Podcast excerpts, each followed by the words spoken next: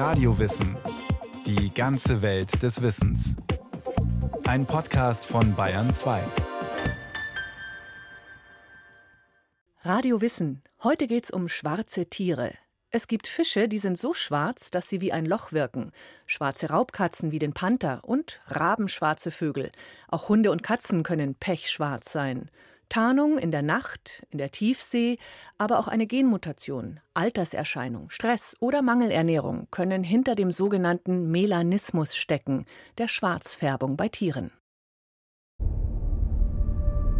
Es ist einerseits die Tarnung, also der Organismus hat damit die Möglichkeit, sich seinem Umfeld anzupassen, sich zu verstecken.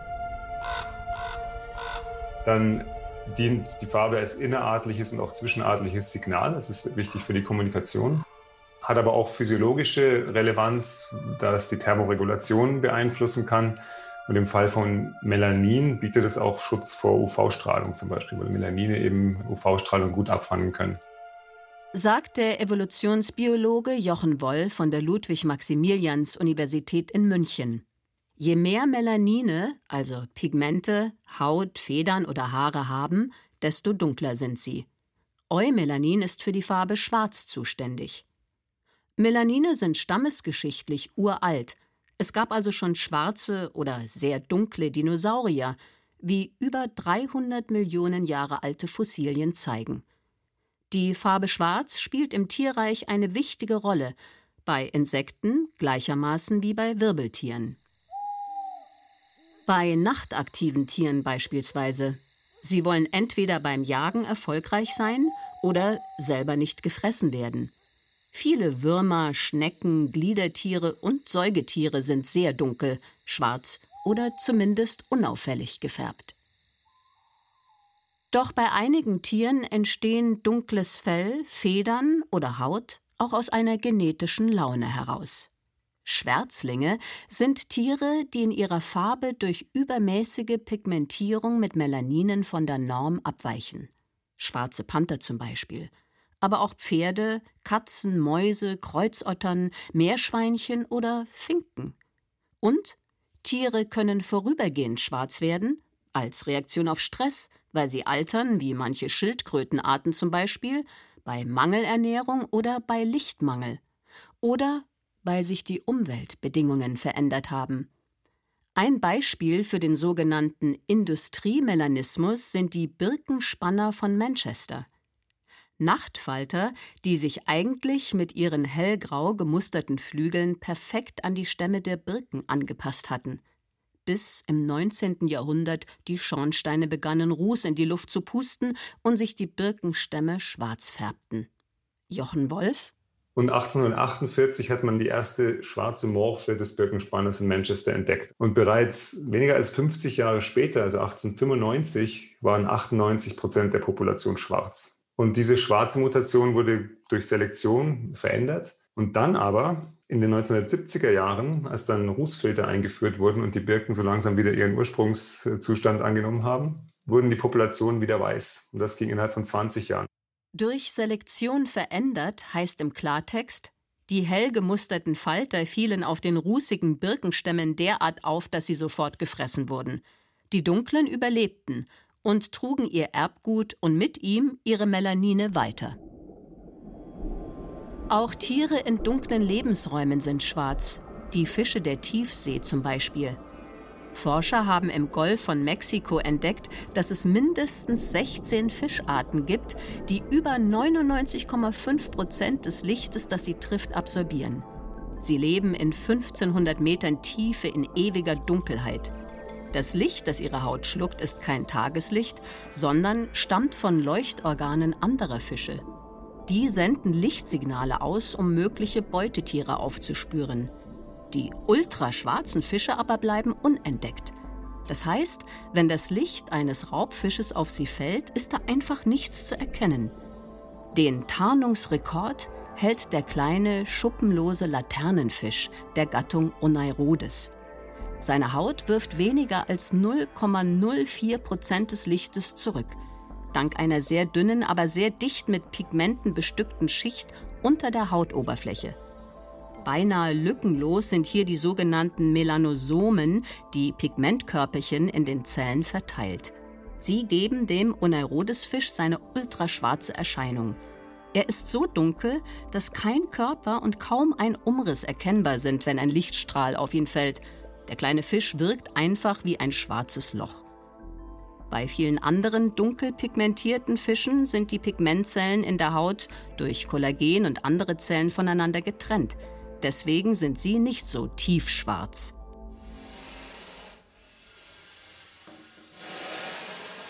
In Kombination mit anderen Farben dient die Farbe Schwarz oft auch als kontrastierendes Element, das das mehrfarbige Federkleid oder die gescheckte Haut noch attraktiver macht oder sie noch besser tarnt. Die westafrikanische Gabun-Viper ist eine sehr große, schwere Giftschlange und lebt auf dem Waldboden. Um dort nicht aufzufallen, hat sie eine scheckige, teils geometrische Färbung aus tiefschwarzen und hellbräunlichen Stellen. Das macht sie im Laub nahezu unsichtbar, ja löst ihre Konturen auf, denn das Schwarz wirkt auch hier nicht wie ein Körper, sondern eher wie eine Lücke. Bei der Gabun-Viper sorgen nicht nur Pigmente, sondern Mikro- und Nanostrukturen ihrer Schuppen dafür, dass auftreffendes Licht fast vollständig absorbiert wird. Tiefes Schwarz entsteht in unserer Wahrnehmung also nicht nur durch dunkle Färbung, sondern auch durch die Oberflächenstruktur von Schuppen, Federn oder Panzern. Katrin Voland vom Naturhistorischen Museum in Wien und dann hat man festgestellt, dass es auch Nanostrukturen gibt im Tierreich, zum Beispiel bei dem Paradiesvogel, aber zum Teil auch bei Spinnen, die das Licht so oft ähm, reflektieren und brechen, dass eben davon überhaupt nichts mehr übrig bleibt. Oder auch bei Schmetterlingen hat man das gefunden. Die sind so schwarz ähm, wie dieser Tiefseefisch, also sind auch ultraschwarz. Also das sind ähm, so kleine Nanotubes aus Chitin. Und das ist auch nochmal ein anderer Mechanismus, als wenn man ein schwarzes Pigment im Fell hat. Chitin ist ein Bestandteil des Außenskeletts vieler Gliederfüßer. Nanotubes sind winzig kleine Röhren, die beispielsweise die Oberfläche von tiefschwarzen Schmetterlingsflügeln bilden. Die Falter der Heliconius-Familie leben in Mittel- und Südamerika und haben intensiv gefärbte Flügel. Zitronengelb tiefschwarz, Leuchtrot tiefschwarz, Knallblau tiefschwarz. Sie nutzen ihre Farbsignale sowohl zur innerartlichen als auch zur zwischenartlichen Kommunikation. Fressfeinden täuschen sie vor, giftig zu sein. Ein klarer Fall von Mimikrie, also Signalisierung falscher biologischer Tatsachen.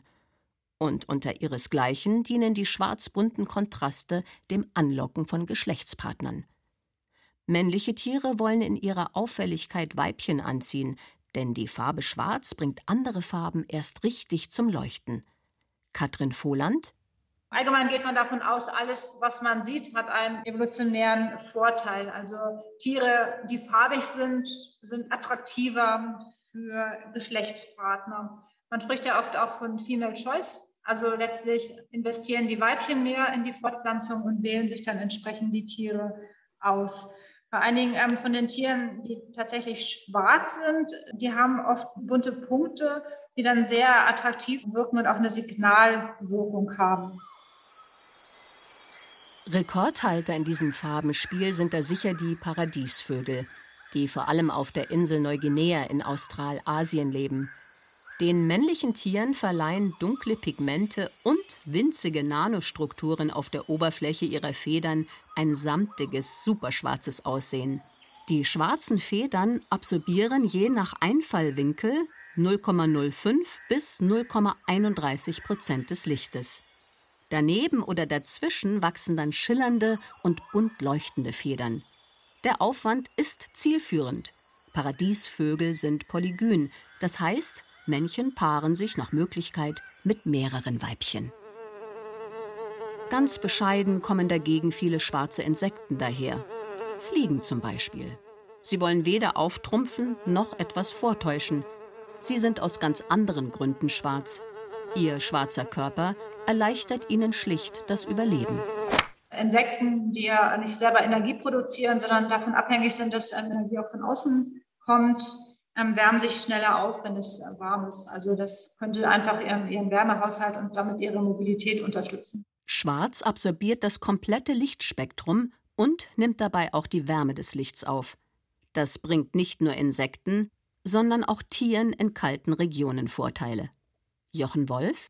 Der Eisbär, ja, ist ja weiß. Wenn man den Eisbär aber äh, rasieren würde, dann wäre der pechschwarz. Also die Haut des Eisbärs ist schwarz, aber die Fellfarbe ist weiß. Und das hat beim Eisbär den ganz einfachen Sinn, dass er, der weiße Eisbär natürlich wunderbar getarnt ist. Der muss weiß sein, wenn er auf Bobbenjagd geht, sonst wird er zu früh entdeckt. Andererseits dient aber die schwarze Hautfarbe dazu, dass er mit der Kälte besser klarkommt. Er kann sich äh, einfach aufwärmen. Und die Haare sind auch noch besonders gestaltet, sodass sie ganz viel Licht durchlassen und auf die Haut reflektieren. Die schwarze Haut des weißen Eisbären sieht man übrigens an den unbehaarten Stellen Nase, Schleimhäute des Mundes und Augen. Auf Menschen wirken schwarze Tiere oft unheimlich. Bei schwarzen Hunden denken vor allem im englischsprachigen Raum viele an den Black Dog, ein geisterhaftes Wesen, das im britischen Volksglauben existiert, sich nachts zeigt und unheimliche leuchtende Augen hat. Ein wahrer Höllenhund also, der als Zeichen des Todes gedeutet wird. Dabei ist es im wahren Leben genau andersrum. Für viele Hunde ist es ein wahres Unglück, mit einem schwarzen Fell zur Welt zu kommen, auch heute noch. In den USA spricht man mittlerweile vom Black Dog Syndrome oder vom Big Black Dog Syndrome, dem Syndrom großer schwarzer Hunde, die wenig Chancen auf eine Adoption haben. Schwarze Katzen waren lange Zeit christlich geprägtem Aberglauben ausgesetzt, wurden mit dem Teufel und Hexen assoziiert oder schlicht als Unglücksbringer abgestempelt. Vielen brachte ihre Fellfarbe früher tatsächlich den Tod. Katrin Voland. Was man auch weiß, ist, dass man ganz schwarze Katzen früher ähm, umgebracht hat. Das heißt, die Katzen, die immer noch ein weißes Fleckchen hatten, hatten eine höhere Überlebenschance. Das heißt, hier wirkt gewissermaßen ein künstlicher oder ein von Menschen gemachter Selektionsdruck auf die Katzen. Deswegen findet man offenbar sehr wenig schwarze Katzen. Also rein schwarze Katzen, ohne weißes Fleckchen. Eine Umfrage des Deutschen Tierschutzbundes in deutschen Tierheimen hat Vorurteile gegenüber schwarzen Haustieren bestätigt. Lea Schmitz, Sprecherin des Deutschen Tierschutzbundes. Eine Katze, die irgendwie grau getigert ist, ja, die wird sicherlich schneller Interessenten finden als ein schwarzes Tier. Die sind auch oft so ein bisschen unsichtbar, ja, also die werden so ein bisschen übersehen. Und wenn da so ein gemustertes Tier, eine helle Farbe ist, das wirkt vielleicht irgendwie freundlicher. Die finden dann schneller ein neues Zuhause. Und die schwarzen Tiere bleiben definitiv äh, länger im Tierheim sitzen. 550 Tierheime sind dem Tierschutzbund angeschlossen, bei der Umfrage haben 313 Einrichtungen teilgenommen. Insgesamt hat rund die Hälfte der teilnehmenden Tierheime bestätigt. Schwarze Hunde und Katzen haben es schwer, ein neues Zuhause zu finden. Viele sind sogenannte Dauersitzer, verbringen schon ihr halbes Leben oder mehr im Heim. Gründe für die Ablehnung der Menschen sind übrigens nicht nur Angst oder Aberglaube, wie Lea Schmitz weiß. Da spielt dann das Thema Ästhetik eher noch eine Rolle, also dass die einfach nicht so ja als schön empfunden werden. Auch Fotogenität, also die Leute machen ja heute viele Fotos auch von ihren Tieren, teilen die irgendwie in den sozialen Medien und ein schwarzes Tier ist vielleicht nicht ganz so einfach zu fotografieren, weil man einfach so die, die Umrisse, die Mimik einfach nicht so gut wahrnimmt. Deswegen hat der Tierschutzbund im Oktober 2020 die Kampagne Schwarze Tierheimtiere gestartet, um mit den Vorurteilen aufzuräumen. Unter anderem wurde ein Fotowettbewerb ausgeschrieben mit schwarzen Tieren als Motiv und es wurde eine Top-Ten-Liste schwarzer Tierheimtiere im Netz publiziert, die besondere Menschen brauchen. Denn wenn zur schwarzen Fellfarbe andere Vermittlungshemmnisse kommen, wie Tiere mit Leinenaggression oder solche, die sich mit Artgenossen nicht vertragen, dann wird es richtig schwierig, wie Christina Berchtold vom Münchner Tierschutzverein sagt. Nur Warum ist das so? Ist denn was dran an dem Vorurteil, dass schwarze Tiere aggressiver sind als andere? Der Evolutionsbiologe Jochen Wolf hat sich diese Frage auch gestellt. Fürs Verhalten wahrscheinlich am wichtigsten ist der Zusammenhang der Melanogenese, also der Herstellung von Melanin, mit der sogenannten Hypothalamus-Hypophysen-Nebennierenrinde-Achse, ja, HPA-Achse. Das wird auch Stressachse genannt und es ist einfach ein System in Wirbeltierorganismen, was zwischen mehreren Hormondrüsen kommuniziert. Drüsen, Hormone und Teile des Mittelhirns interagieren im Verlauf dieses Stressreaktionsstoffwechselweges. Stoffwechsel findet permanent in den Zellen statt. Er ist ein biochemischer Prozess, bei dem etwas auf, ab oder umgebaut wird. Zum Beispiel bei der Atmung, der Energiegewinnung, der Entgiftung oder eben auch bei der Stressreaktion.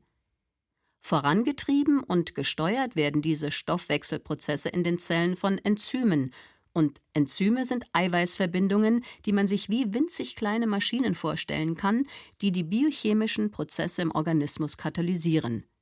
Der Bauplan der Enzyme ist in der genetischen Information in jeder Zelle gespeichert. Und weil Stoffwechselwege untereinander vernetzt sind, kann ein und dasselbe Enzym in unterschiedlichen zellulären Prozessen eine Rolle spielen.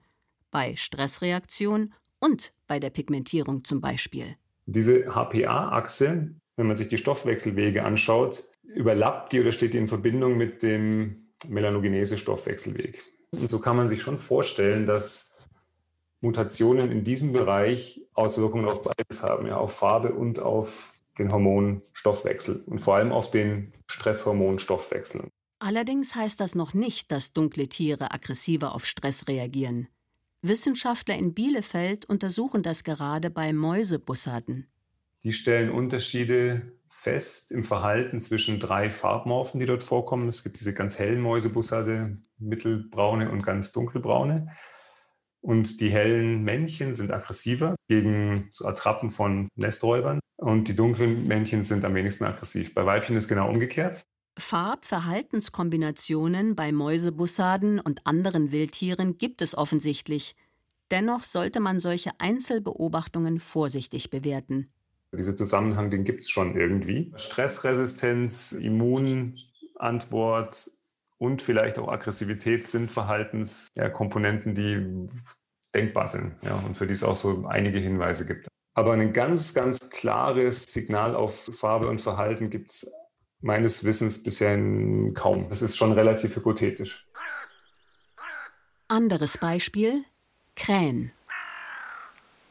In Westeuropa brüten die tiefschwarzen Rabenkrähen, im Osten hellgrau-schwarze Nebelkrähen. Sie gehören zur gleichen Art, vermischen sich grundsätzlich aber nicht. Nur in einem 50 bis 100 Kilometer breiten Streifen entlang der Elbe. Welche Rolle spielt die Farbe ihres Gefieders und vielleicht auch ihr unterschiedliches Verhalten? Jochen Wolf hat dazu mit einem internationalen Forscherteam junge Raben und Nebelkrähen untersucht. Also wir klettern dann die Bäume hoch, holen die kleinen äh, Krähen raus und haben das einmal in Radolfzell gemacht und dann einmal noch in Schweden, in der Nähe von Stockholm. Die Krähen wurden in Volieren direkt miteinander konfrontiert. Schwarze untereinander, graue untereinander ab einem bestimmten Zeitpunkt haben wir dann eine graue mit einer schwarzen jeweils immer wieder zusammengesetzt und geschaut, ob es da konsistente Verhaltensunterschiede in der Interaktion gibt. Und? Waren die Schwarzen pfiffiger oder aggressiver? Wie haben sie denn reagiert? Nö, mein, wie so eine Krähe halt reagiert, ja. Krähen ab und zu setzen sich nebeneinander, verscheuchen sich, und, aber Krähen sind ja wahnsinnig sozial, bis eben auf die Fortpflanzungszeit, da werden sie territorial. Aber sonst erstmal abtasten, das stellt sich sehr schnell eine Dominanzhierarchie raus, die aber eben nicht an der Farbe hing. Und auch gar nicht mal die Körpergröße, die haben wahnsinnig unterschiedliche Persönlichkeiten. Also, die Federfarbe macht keinen Unterschied.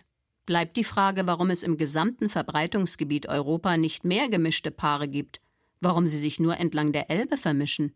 Wir haben das genomisch untersucht, haben da von ganz, ganz vielen Individuen das gesamte Erbgut sequenziert und stellen fest, dass die sich tatsächlich im Grunde nur in zwei, drei Bereichen unterscheiden, die alle mit der Farbgebung zusammenhängen. Also dieselbe Krähenart, in der es Tiere mit hellerem und mit dunklerem Gefieder gibt. Eine scheinbar unwichtige Farbmutation, die den Tieren doch wichtig zu sein scheint. Denn die allermeisten schwarzen Saatkrähen ziehen schwarze Partner vor und graue wählen graue. Ihr Auswahlkriterium ist nicht, wie bei den Paradiesvögeln zum Beispiel, ästhetischer Natur. Aber es scheint schon so zu sein, dass die entweder durch Imprinting, das haben ja Vögel, also das ganz früh durch Prägung, für später für die Partnerwahl auf ihre Eltern geprägt werden und dann wählt man eben nicht die falschen, ja. Das heißt, junge Krähen aus gemischten Ehen im Gebiet der Elbe haben nichts gegen Partner mit anderer Federfärbung. Die Krähen außerhalb finden es schon wichtig, dass ihre Partner so aussehen wie sie und ihre Eltern, entweder schwarz im Westen oder grau im Osten Europas. Vielleicht liegt es auch bei anderen Tieren an der Prägung, dass andersartige Artgenossen ausgestoßen werden. Schwarze Schafe zum Beispiel. Ihnen kann die Farbmutation tatsächlich Pech bringen, allerdings nicht wegen ihrer dunklen Erscheinung. In Schottland gibt es immer weniger schwarze Schafe von der alten Surrey-Rasse. Zumindest Forscher der Universität Sheffield haben festgestellt, dass das Gen für dunkle Wolle mit nachteiligen Eigenschaften gekoppelt ist. Eigentlich müssten die schwarzen Schafe gemäß der Evolutionstheorie ihre helleren Geschwister verdrängen. Denn schwarze Schafe sind bei dieser Rasse größer und schwerer, also besser angepasst als die weißen. Aber dunkle Soy-Schafe leben kürzer und pflanzen sich weniger erfolgreich fort. Die natürliche Auslese hat also nicht primär etwas mit der dunklen Fellfarbe zu tun, sondern mit versteckten Eigenschaften, die an das Farbgen gekoppelt sind. Bei den schottischen Schafen die kürzere Lebensdauer und die weniger erfolgreiche Fortpflanzung. Kommunikation, Tarnung, Wärmehaushalt oder auch genetische Laune. Es gibt viele Gründe für ein schwarzes Fell oder Federkleid, für schwarze Schuppen oder eine schwarze Haut. Tiefseefische, Fliegen, Paradiesvögel, Gabunvipern, Katzen, Hunde, Saatkrähen, Soy-Schafe. Außer ihrer Farbe haben sie nicht viel gemein. Auf uns Menschen wirken dunkle Tiere eher beunruhigend. Dabei haben sie doch nur eins im Sinn: das eigene Überleben sichern.